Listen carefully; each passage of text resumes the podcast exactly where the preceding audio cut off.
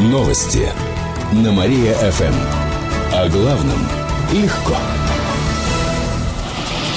Здравствуйте, в прямом эфире Катерина Измайлова. В этом выпуске о событиях в жизни города и области. В Марадыково готовили теракт. Подозревают в этом уроженцев Северного Кавказа. Одному 19 лет, второму 21 год.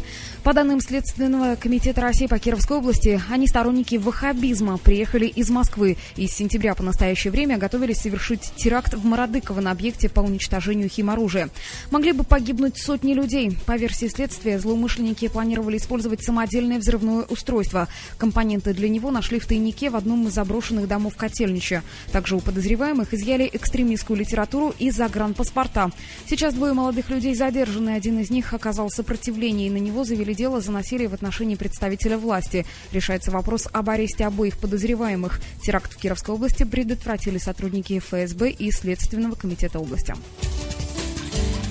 Бизнес-омбудсмен может остаться без зарплаты. Депутаты областного заксобрания около часа назад приняли законопроект в первом чтении и внесли ряд поправок. Так, предполагается связать срок работы бизнес-омбудсмена со сроком работы губернатора. Также ему предложено работать на общественных началах. Вопрос о финансировании должности из бюджета отложен до 2015 года. Сегодня зарплата бизнес-омбудсмена вновь вызвала разногласия и споры. Часть депутатов выразила мнение, что механизм защиты предпринимателей все еще не проработан. По мнению депутата Николая Дубравина, должность бизнес-омбудсмена будет лишней. И этот очередной чиновник будет сидеть, получать зарплату из местного бюджета, из областного. И как он будет с чиновниками воевать, если он отсюда кормится? Вот это мне непонятно. Другие народные избранники подчеркивают, что права бизнесменов области не защищены. Депутат Валерий Турула говорит, что ситуация очень серьезная, и в должности бизнес-омбудсмена есть необходимость. Он предложил провести съезд предпринимателей, чтобы они сами решили, нужна ли должность и как ее финансировать. Педагог-психолог из Советска стала лучшей в России. На днях в Сочи прошел всероссийский конкурс «Педагог-психолог России-2013». В нем принимали участие победители регионального этапа. Со всей России их набралось 35 человек. Лучшей стала педагог-психолог школы-интерната второго вида Ольга Минина из Советского района. Победители определяли по строгим критериям, например, правильное использование методик воспитания и грамотная речь.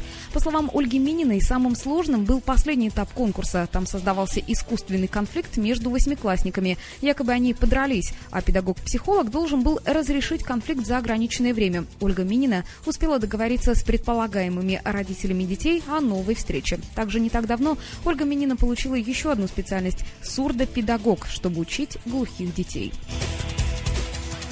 Эти и другие новости вы можете прочитать на нашем сайте www.mariafm.ru. У меня к этому часу все. В студии была Катерина Измайлова. Новости на Мария-ФМ. Телефон службы новостей Мария ФМ 77 102 и 9.